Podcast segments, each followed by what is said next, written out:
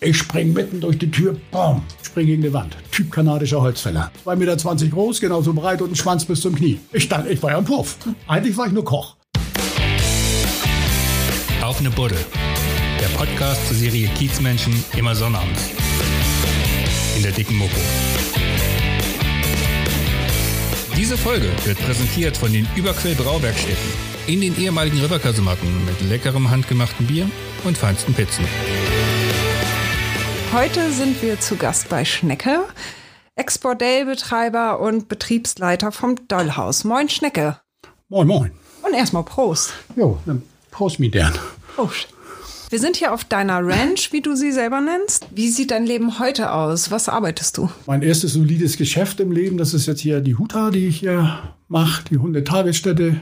Ich arbeite gerne mit Hunden. Äh, ist eine ganz ehrliche Sache, diese Geschöpfe. Da können sich die Menschen eine Scheibe von abschneiden. Die gehen mir nicht auf die Nüsse, die entspannen mich. Hunde ist eine gute Sache. Bessere Arbeitskollegen wie Hunde kannst du gar nicht haben. Die lügen nicht an, die reden nicht schlecht über dich, die reden auch zu Hause nicht schlecht über dich, weil das können sie nicht. So, also äh, das entspannt mich. Wie passt das zusammen mit deinem früheren Leben als Puffbesitzer? Ja, vom Ding her gar nicht. Wenn du mir vor 20, 30 Jahren gesagt hast, ich pass mal auf Hunde auf, dann hätte ich gesagt, du spinnst. Also das hätte ich mir in meinem Leben nicht vorgestellt. Aber alles im Leben hat ja seine Zeit. Wie kam es dazu, dass du das heute machst? Ja, wie kam es dazu? Also ich habe mich aus dem Nachtleben schon vor zehn Jahren oder so zurückgezogen. Das Grundstück habe ich mir eigentlich zugelegt, um meinen Sohn hier groß zu machen. So, also das ist unser Wochenendgrundstück. Hier sind wir mal rausgefahren und also haben wir Feuer gemacht. Alles, was ein Junge machen sollte oder zumindest was ich als Junge in meiner Jugend gemacht habe, so ein Katapult bauen, Flitzebogen schießen und Murmel spielen und Lagerfeuer machen und das komplette Programm, äh, das habe ich hier mit ihm gemacht. Wir haben eine Menge Spaß gehabt und auch das ist immer zeitlich begrenzt. Er hat jetzt hier keine Lust mehr und dementsprechend mache ich hier eine Huta. Ich denke, das ist eine gute Sache, eine Huta. Eine Huta, eine Hundetagesstätte. Eine Erklären wir kurz. Genau, so sieht es aus. Es war dir sehr wichtig, dass der genaue Standort deiner Ranch nicht ähm, bekannt gegeben wird. Da hast du uns drum gebeten. Warum ist das so? Ja, also wie gesagt, ich passe ja auf fremde Hunde auf. Und da habe ich natürlich eine gewisse Verantwortung, dass dem Hund nichts passiert. Aber wenn hier mir irgendwelche Neider oder irgendwelche miesen Menschen Gift über den Zaun schmeißen, das wäre eine Katastrophe. Bist du vom Typ her sehr misstrauisch? Bist du da geprägt durch den Kiez? Äh, auf jeden Fall. Ob das jetzt unbedingt nur durch den Kiez ist, äh, weiß ich nicht, aber ich durchdenke die Sache immer zwei oder dreimal. Die Medaille hat grundsätzlich immer zwei Seiten und es kommt auch meistens immer anders, wie man denkt. Meinst du mit Neider Leute, die dasselbe Business betreiben oder meinst du Leute von früher? Ja, na, von früher, sag von früher. Ich habe auf, auf, auf dem Kiez habe ich nur Freunde, da habe ich keine Neider. Äh, das ist da eine ehrliche Geschichte. Die Unehrlichkeit habe ich eigentlich in den letzten zehn soliden Lebensjahren mehr oder weniger kennengelernt dass die Leute einfach nicht zu ihrem Wort stehen. Die erzählen ja im Himmel ist Jahrmarkt und äh, glauben da selber dran und am Ende der Schlacht war das alles gelogen. Das habe ich also so oft erlebt. Auf St. Pauli habe ich das nie erlebt. In welcher Form?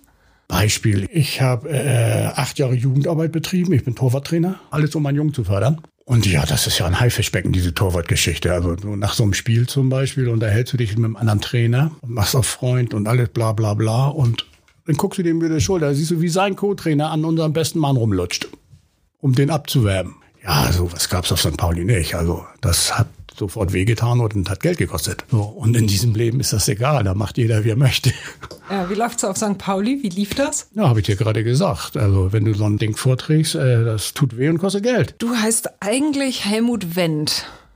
Wie kommt's denn dann zu dem Spitznamen Schnecke? Simple Geschichte. Ich habe früher als kleiner Junge auf dem Spielplatz Fußball gespielt, wie wir das zu unserer Zeit noch gemacht haben, weil da gab's ja kein Internet. Wir waren ab und zu auch mal draußen bin beim Fußballspielen umgeknickt, habe weitergespielt, war nicht mehr der Schnellste. Okay, da, die eine Situation hat gereicht, ja? Ist nicht alles Gold, was glänzt. Äh, ganz simpel. Der Name verfolgt mich seit 55 Jahren. Wie bist du selber groß geworden? Ich bin auf St. Pauli geboren, bin mit vier Geschwistern groß geworden, also wir waren zu fünft. Ja, und da bin ich groß geworden. Und, und deine Eltern, was haben die gemacht beruflich? Äh, der Alte war zuerst auf dem Schlachthof und hat dann Anfang der 80er äh, eine Kneipe gehabt eine Kneipe direkt am Dom, wo die ganzen Schausteller kamen, bin ein bisschen mit Essen dabei. Die haben dann ihre Arbeiter geschickt, die hat er bekocht und Ja, das hat er 35 Jahre gemacht. Mit meiner Mutter zusammen. Äh, die Küche, sie den Tresen. Wie bist du dann damals im Milieu gelandet? Naja, wie gesagt, ich bin gebürtiger St. Paulianer, habe im Jakob Koch gelernt, Jakob Erbschüsse. Und der Bus fuhr immer genau über die Reeperbahn. Und hat immer genau vor der 8 angehalten. 8 war Club 88, Scheiler damals waren bekannte Läden. Ja, da war die Bushaltestation. Und ich immer morgens schläfrig zur Arbeit. Und die ganzen Jungs standen da natürlich äh, mit den hübschen Frauen, mit den dicken Autos direkt da vor den Läden. Und da habe ich mir damals schon Gedanken gemacht, ob das wohl das Richtige ist, was ich da lerne. Der Alte hat aber darauf verstanden und war auch gut so, war auch gut, dass ich was gelernt habe. Ja, und danach habe ich dann da mal geguckt. Und war wesentlich lukrativer, die ganze Geschichte. Was heißt da mal geguckt? Naja, ich bin nach der Lehre bin ich als Wirtschafter angefangen zu arbeiten. So, und ich habe im dritten Lehrjahr habe ich verdient äh, 321 Mark. Weiß ich noch ganz genau. Und davon musste ich auch noch im Laden da Kost und Logis abgeben. Beziehungsweise Kost. Geschlafen habe ich zu Hause. Ja, und als Wirtschafter habe ich die Nacht zwischen 8 und 1200 verdient. D-Mark. Ich hatte nach der Lehre direkt damals schon Arbeitspapiere für die französische Schweiz in der Tasche. Lausanne wollte mich da hochkochen, wie man das so macht. Naja, und dann kam da eben ein anderes Angebot und dann hat sich das natürlich ausgekocht gehabt. Dann habe ich da angefangen. Für die, die das nicht wissen, was macht ein Wirtschafter? Wo hast du da gearbeitet? Wirtschafter, also Wirtschafter gibt es in der Regel in den Straßenmodellen auf St. Pauli. Das sind groß, groß, große Altbauwohnungen in der Regel. Die Mädels mieten dann Zimmer an und du machst da den Betriebsleiber auf Deutsch gesagt. Du passt da auf die Mädchen auf. Es gibt da überall Alarmknängeln. Wenn es da Theater gibt, dann musst du dir da mit den Arsch retten. Aber das ist nicht der einzige Job. Das heißt, du kochst für die Kaffee, du redest ihnen gut zu, dass sie gut drauf sind, dass sie, sag mal, schnell Lust auf ihren Job haben. Also dieses ganze Druckding, was da immer so erzählt wird, das sehe ich so nicht und habe ich so auch nicht erlebt. Und in meinen eigenen Läden gab es den Druck auch nicht. Also wer nicht wollte, sollte am besten sofort gehen. War ja 80er Jahre, ne? Das war 80er Jahre, ja. Ja, bin das, angefangen, das war ja auch eine harte Zeit, ne? Da gab es ja viel Drogen und Schießereien, ja, das kannst Machtkämpfe. Ja, das kannst du ja mit heute alles gar nicht vergleichen. Wie gesagt, ich bin da angefangen als, als junger Bursche, als Wirtschaftler zu arbeiten und habe da im Monat, was weiß ich, mir meine 15, 20 Mille in die Tasche gesteckt. Dann ging das natürlich los, dickes Auto und das komplette, komplette Ding, Kettchen musste her, Rolex brauchte man. Und ja, so war das. Das habe ich vier Jahre gemacht. Vier, fünf Jahre Wirtschaftler gearbeitet. Danach habe ich meine ersten eigenen Modelle betrieben. Ich habe 20 Jahre selber Modelle betrieben. Ja, und habe da eine Menge, Menge Geld verdient. Äh, auch eine Menge, Menge Geld durchgebracht. Als junger Mann denkst du, das geht ja immer so weiter. Die Autos gewechselt, teilweise wie Unterwäsche. Habe mir in den 90er Jahren in der Karibik eine Yacht gekauft. Eine große Hochseejacht, habe das Ding nach Deutschland gesegelt. Hier war es mir dann zu kalt, dann hatte ich das Teil zehn Jahre auf Gran Canaria liegen. Dann bin ich teilweise in guten Jahren bin ich nur mit Handgepäck darüber geflogen. Zu den Mädels gesagt, lass uns mal einen Kaffee trinken. Ja, warum denn am Flughafen Kaffee trinken? Ich sage, wir trinken den auf meiner Yacht. Und dann rüber nach Gran Canaria und da war natürlich ein Vortrag immer, ne? Oh, ja, so hat man das dann eben gemacht. Ja. Naja, also weiter äh, nach der Bordellgeschichte. Ich bin dann irgendwann auch mal Mause gegangen. Das passiert ja auch mal im Leben. Leben ist eine Berg- und Talbahn. Das lief also, wie gesagt, von, von, von 80 bis 2000 lief das wie geschnitten Brot. Dann kam mal der erste Cut. Da bin ich dann pleite gegangen mit einer halben Million. Und ja, dann habe ich im Dollhaus für meinen Freund das Dollhaus geführt. Sechs Jahre lang. Kannst du aus der Zeit noch was berichten? Aus, aus dem Dollhaus? Das ist ja nun der bekannteste Stripclub überhaupt. Ja, Dollhaus ist ja, ich meine, tut mir mal gefallen. Ich meine, Dollhaus hat, die haben das aus Amerika äh, importiert, das Dollhaus. Da gibt es 400 Dollhäuser in Amerika. Es gab vorher hier, kein Mensch wusste, was Pole ist. Pole Dance, das ist mittlerweile eine Sportart. So, das hat mein damaliger Chef hat das, wie gesagt, hier eingeführt. Wir haben im Dollhaus zu meiner Zeit Pole Dance Weltmeisterschaften abgehalten. So, also wir haben das salonfähig gemacht. Der hat damals einmal schnell gesagt, ich mache da einen Laden auf, so mit Table Dance und so. Ich sag, was für ein Table Dance, sag ich. Ich war ja noch im Puffgeschäft involviert damals. Ja, so mit auf den Tisch tanzen und mit Dollar anklatschen. Ich sag, wie viel Zimmer hast du denn? Ja, keine Zimmer, sagt er. Ich sag, wie keine Zimmer? Wie soll das funktionieren? Ja, eine Erfolgsgeschichte läuft bis jetzt weil das für Mann und Frau ist. Weil das eine ganz saubere Geschichte ist, das Dollhaus. Da arbeite ich heute noch mit zusammen. Ich bringe meine Gäste dahin. Ja, und äh, war eine geile Zeit im Dollhaus. Durch meine Bordellgeschichten vorher natürlich war ich da fürs Dollhaus natürlich gut gewappnet. Ich hatte einen Vorteil. Ich habe da in den ganzen Jahren, in den ganzen sechs Jahren nicht mit einer Frau was gehabt. Mhm. Weil wenn du das machst, hast du verloren. Man kennt die Mädels, ja. Die sind da eh nicht ruhig. Dann bist du Gesprächsthema in der Garderobe. Ja, und dann war's das mit deinem Job. Dann nehmen die dich nicht mehr für voll. Also das kannte ich aus dem Puffgeschäft, das darfst du niemals machen, im eigenen Laden mit irgendjemandem was anfangen und deswegen habe ich mich da auch so lange gehalten. Vorher haben die, äh, die Geschäftsführer da öfters mal gewechselt. Naja, und die Mädels haben dich natürlich auch dementsprechend für voll genommen, weil du bist ja auch nicht erpressbar, wenn du mit keiner was hast. Naja, also die sogenannte Besetzungscouch gab es bei mir nicht. Gibt's Dinge, die du heute bereust? Die ich heute bereue? Nö war geil. Vielleicht würde ich heutzutage ein bisschen sparsamer sein, aber äh, man sagt das immer so einfach. Ich sehe das so, ich habe die Wirtschaft angekurbelt. Äh, natürlich, heute würde ich sagen, hätte man ein Drittel zurückgepackt, dann wäre es alles ein bisschen einfacher. Aber erzähl das mal einem jungen Mann, der sowieso irgendwie dauerschlau ist, wenn er die Taschen voll Geld hat. So, ist schwierig. Ja. Ist von dem Geld nichts übrig geblieben? Doch, die Weisheit heute. Durch das viele Geld habe ich natürlich eine Menge Lebenserfahrung machen können. Ich meine, wer fliegt mit 30 mal schnell in die Karibik und kauft sich eine Yacht? Ich meine, das Ding hat auch mal eine halbe Million gekostet. Na? Und äh, das Teil zehn Jahre auf Gran Canaria liegen haben, wo nur der Liegeplatz im Jahr 15 Mille kostet. Kostet ja alles Geld. Also so wie es reingekommen ist, so habe ich es natürlich auch rausgefeuert. Na? Weil man denkt, das geht immer so weiter. Aber äh, es kommt immer meistens anders, wie man denkt.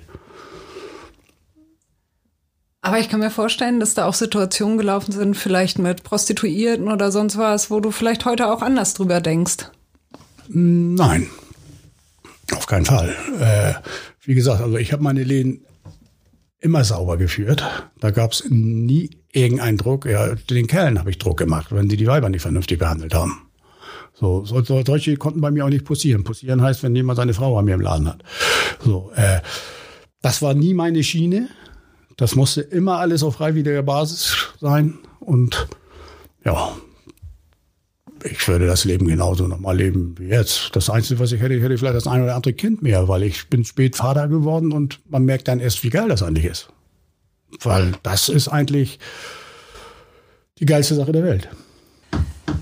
Es ist dir wichtig, dass du Bordellbetreiber warst und nicht Zuhälter. Wo ist da der Unterschied? Naja, als Bordellbetreiber vermietest du Zimmer so ein, so, ein, Straßenmodell auf St. Pauli ist konzessioniert als Beherbergungsbetrieb oder als Zimmervermietung. Und Zuhälter, ja, ich meine, was ist denn überhaupt ein Zuhälter? Ich meine, die gibt's ja heute kaum, heutzutage kaum noch. Früher gab's Jungs, ich nenne Zuhälter mal Junge, früher gab's Jungs aus St. Pauli, die haben äh, sechs, sieben, acht Frauen gehabt. Ich habe mich nie als Zuhälter gesehen. Ich bin auch nie ein Zuhälter gewesen. Ich habe Zimmer vermietet und fertig. Hm, und die Damen haben dann bei dir zur Untermiete? Die haben, die haben eine Zimmermiete bezahlt, natürlich. Ja. So. Das ist äh, wie ein Hotel im Prinzip, ist ja nichts anderes. Okay. Du bist, glaube ich, damals auf dem Kiez, als du im Milieu aktiv warst, ähm, angeschossen worden. Kannst du die Geschichte mal erzählen? Ja, kann ich erzählen. Äh, das war so ein typisches Doofmannsding. Also, wie gesagt, es ist nicht alles Gold, was glänzt. Ich saß bei mir im Salon. Salon ist auch mal schnell äh, im Puff so der Raum, wo der Wirtschafter sitzt, wo der sein Reich hat. Und äh, da wollte ich mein Geld von letzter Nacht holen. Da kommt ein Bekannter von mir rein und hat einen Typ im Schlepptau, den ich nicht kannte. Und er greift in eine Bauchtasche und sagt, willst du eine Kanone kaufen? Und im gleichen Moment schmeißt er mir das Ding rüber, fällt mir zwischen die Beine und macht bumm. In einem acht Quadratmeter Raum.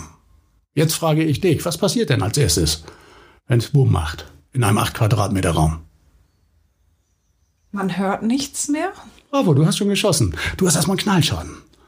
So, wenn du jetzt so Pulp Fiction siehst oder so, wo sie ins Zimmer springen und da abrotzen und machen und tun äh, und alles geht weiter, das ist Kino. So, das ist im wahren Leben anders. Du hast erstmal einen Knallschaden, dann gibt's eine gewisse Verpuffung.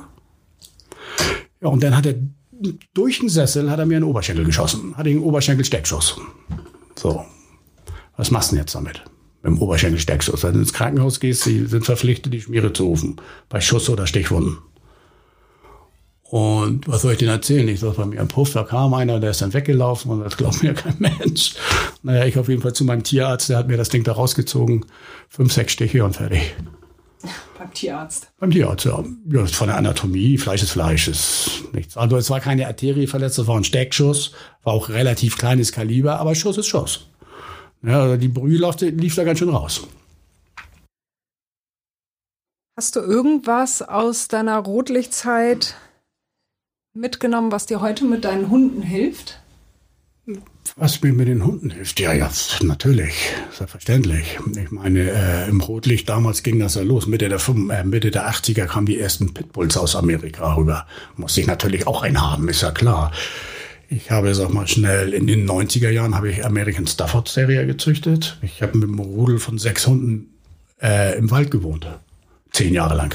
In Jesteburg. Und äh, wenn du einen Rudel von sechs Hunden hast, dann bleibt ein bisschen was hängen ja, habe mein Leben lang immer Hunde gehabt. Also ohne Hund geht bei mir nicht.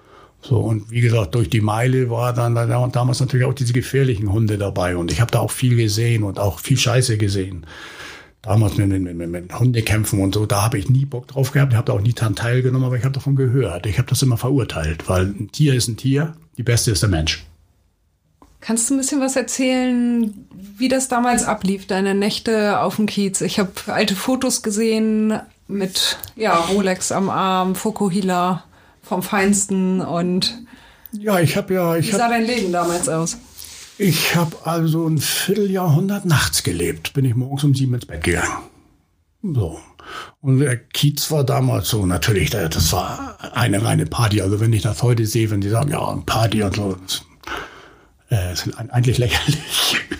Also du konntest damals auf, auf den Kiez fahren, dann auf den Dienstagnachmittag um drei, du hast immer irgendwo ein paar Jungs gefunden, die da gefeiert haben, wo du dich nahtlos anschließen konntest. So, und äh, mein bester Tag oder mein strammster Tag war mal, ich glaube, Silvester 82. Bin ich abends los und war dann irgendwie nachmittags am 6. zu Hause. Okay. Okay. Aber erinnerst dich noch dran? Das habe ich nicht vergessen. so und so, äh, damals, das, das war eine andere Zeit. Das war, äh, eigentlich mit Worten gar nicht zu beschreiben. Ich möchte sie trotzdem nicht missen, war geil. Die Menschen waren damals auch heute wie anders. In welcher ja, Form? Auch, ja, auch die Mädels, guck mal, Beispiel. Wenn in den 80ern ein Mädel mit fünf, sechs verschiedene Kerle im Monat Hü gemacht hat, dann war das eine Schlampe. Wenn sie es heute macht, heißt das, hat sie sich gegönnt. Weil ihr ja so durchemanzipiert seid. Tja, zu Recht. Der eine sagt so, der andere so. Auf jeden Fall geht es aufs Geschäft. Also bezogen wenn, jetzt auf Emanzipation. Wenn du, wenn du überall alles umsonst kriegst, brauchst du nicht mehr im Puff gehen, oder? Aber das ist nicht mehr mein Geschäft, deswegen geht es nicht auf mein Geschäft. Deswegen müssen sich andere Leute mit, mit rumprügeln. Oder Tinder oder sowas gab es ja früher alles gar nicht. Ich meine, da trifft man sich zum Vögeln und geht dann wieder. Na, wer es schön findet. Also ich bin noch einer, ich äh, hab dann lieber vorher erstmal ein Gespräch oder so. Na? Was machst du heute noch neben deiner Ranch? Ich mache nach wie vor Kiezführung. Meine Tür heißt Schnegges Milieutour. Ich meine, es gibt ja mittlerweile auf St. Pauli, ich glaube, 200 oder 250 Führungen. Aber äh, davon hat ja keiner das Milieu gelebt. Das, die machen, die meisten machen Comedy, ziehen sich, ziehen sich bunt an oder malen sich an und äh, zeigen dir dann die Ripperbahn rauf und runter. Und und was machst du? Noch mehr Leute erzählen einfach nur vom Hörensagen. Das sind irgendwelche Anwohner oder so, die auf den Zug mit aufspringen und dann für kleines Geld Leute führen. Ich erzähle meine Lebensgeschichte. Ich äh, erzähle, wie es gewesen ist. So, ich habe da ja ganz andere Sachen äh, mitgemacht. St. Pauli ist ja ein normales Wohnviertel. Und wenn du auf St. Pauli jetzt einen Laden hast, hast du noch lange nichts mit dem Milieu zu tun. Gar nichts, null. Da wohnen so viele solide Leute. Äh, Guck mal, es gab damals zu meiner Zeit aus St. Pauli, gab zwei Kategorien von Menschen. Einmal das Milieu und die Soliden. Die Soliden seid ihr. Da haben wir nie was mit zu tun gehabt. Äh, ich habe in meinem ganzen Leben nicht einmal die Polizei gerufen. So, wir haben unsere Sachen auf dem Kiez immer alleine geregelt. So, das konntest du auch nicht machen. Konntest dich gleich lüften. Und ja, und da erzähle ich natürlich raus. Und die Leute können mich natürlich auf meiner Tour auch Sachen fragen, die sie eben von irgendeinem Anwohner, der da eine Tour macht, äh, nicht kriegen. Ich kannte sie alle. Ich, habe das gelebt. 25 Jahre lang Nachtleben. Und wenn ich meine Nachtleben, dann bin ich auch erst morgens um sieben ins Bett gegangen. So, dann bin ich, sag mal, schnell mittags um eins, halb zwei aufgestanden, habe meine Hunde genommen, bin im Wald gefahren, drei, vier Stunden. Und abends stand ich wieder an, an irgendeinem Tresen. So war das eben damals. Hast du so ein, zwei Geschichten im Kopf, die prägend sind für die Zeit, die du erlebt hast im Milieu? In meinem Wirtschafterjob zum Beispiel. Wirtschafter ist immer eine Woche arbeiten, eine Woche frei. So, das heißt, da hat noch jemand gearbeitet. Und der andere, der hieß Conny. Wir haben die Woche getauscht. Das heißt, Conny hat für mich gearbeitet. Und die Frau von Chef geht auf Zimmer mit dem Freier. Freier ist der Gast. Er hat schon richtig Geld da gelassen. 700, 800, war fünf, sechs Stunden da. Sie geht in den Salon, holt Getränke, geht wieder ins Zimmer. Er setzt die 38er an, schießt. Das Gehirn war gleichmäßig an der Decke verteilt. Das Mädel war sofort tot. Conny hat für mich gearbeitet. Conny hatte Besuch da, Lothar war da, ein gemeinsamer Bekannter, den kannte ich auch sehr gut. Die beiden hoch Richtung Knall. Lothar kriegt direkt einen Kopfschuss, war sofort tot. Conny hat sich einen doppelten Bauchschuss eingefangen, den ich mir eingefangen hätte, weil er hat ja für mich gearbeitet. Kann sich seitwärts in so ein Zimmer reinretten, verbarrikadiert die Zimmertür mit dem Schrank, liegt so hinter der Mauer, der Freier lädt nochmal durch, schießt nochmal viermal durch die Tür und hat sich den letzten dann selber gegeben. Drei, vier Monate später oder drei Monate später kamen die von der Davidsau hoch und haben erzählt, der hat also äh, einen Abschiedsbrief hinterlassen, hätte sich angeblich bei einer Hure mit AIDS angesteckt. Obduktion hat er ergeben, hatte gar kein AIDS. So, aber er hat überlebt und hatte auch psychisch keine bleibenden Schäden. Äh, aber wie gesagt, die beiden Dinge hätte ich mir gefangen. Und einen doppelten Bauchschuss, das ist nicht selbstverständlich, dass du das überlebst. So, äh, war das Geschichte genug? Ja, das war Geschichte genug. Das muss ich jetzt erstmal verdauen. ist gefährlich, mit dir zusammen zu sein. Hast du sonst noch Kontakte zu Leuten von damals aus dem Milieu? Naja, natürlich. Ich meine, ich laufe da ja noch äh, regelmäßig rum und ich verdiene ja mein Geld seit 40 Jahren. Die sind ja von früher alle mit mir alt geworden. Ich meine, die meisten sind natürlich, also viele sind wirklich tot und äh, viele haben auch nur einen Kurzauftritt auf der Meile. Das heißt, fünf oder zehn Jahre sind die mal da und halten die für den dicken St. Paulianer, sind dann aber wieder weg. So, ich bin da seit 40 Jahren. Ich bin gebürtiger St. Paulianer. Und wenn ich da rumlaufe, natürlich treffe ich den einen oder anderen wieder, dann tauscht man sich kurz aus, trinkt vielleicht auch was und gut. Aber ich hänge da nachts nicht mehr ab. Ich mache da meinen Job, also ich fahre da nur hin, um meinen Job zu machen und fertig. Ist das nicht mehr dein St. Pauli? Nein, also ich, ich bin nun auch kein Mensch, der jetzt immer den, den alten Sachen hinterher trauert oder so, weil so wie es heute ist, ist es in zehn Jahren auch nicht mehr.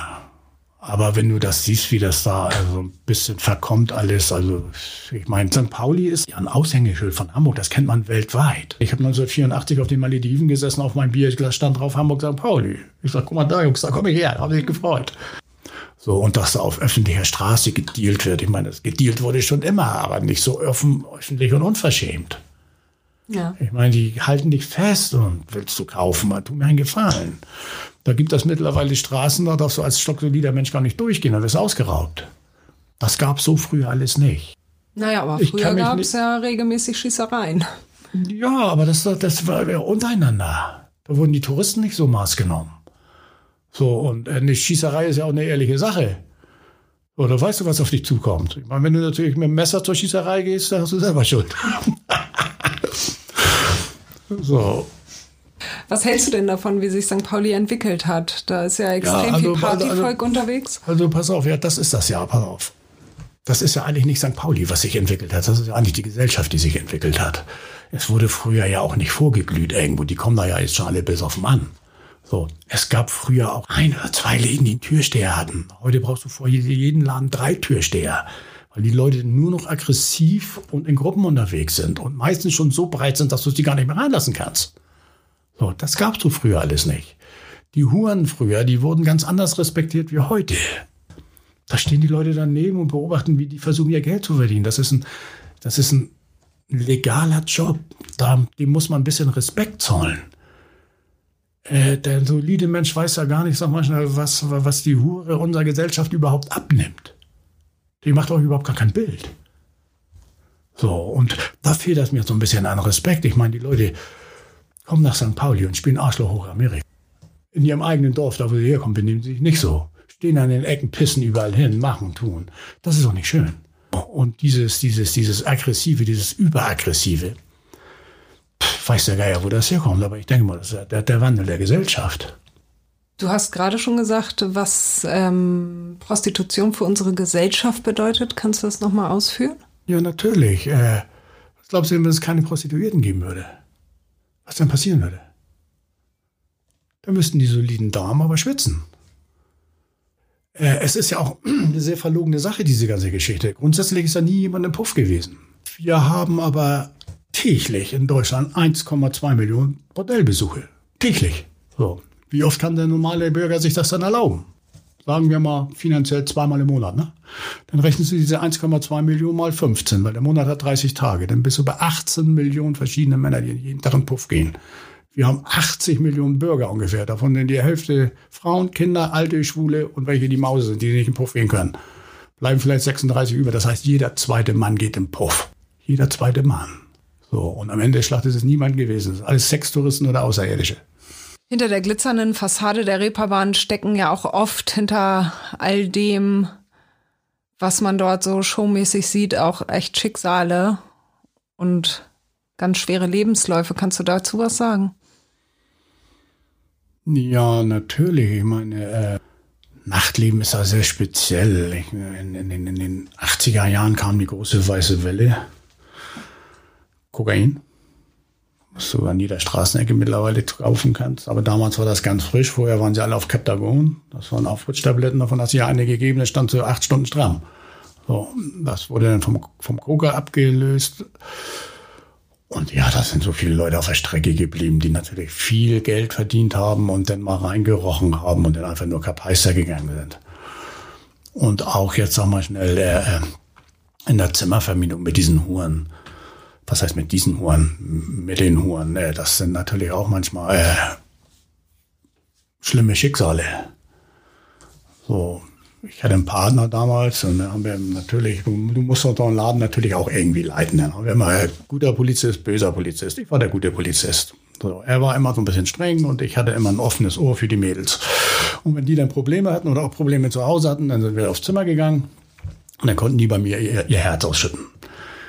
Naja, und also 60, 70 Prozent von Mädels sind missbraucht worden als Kinder. Ne?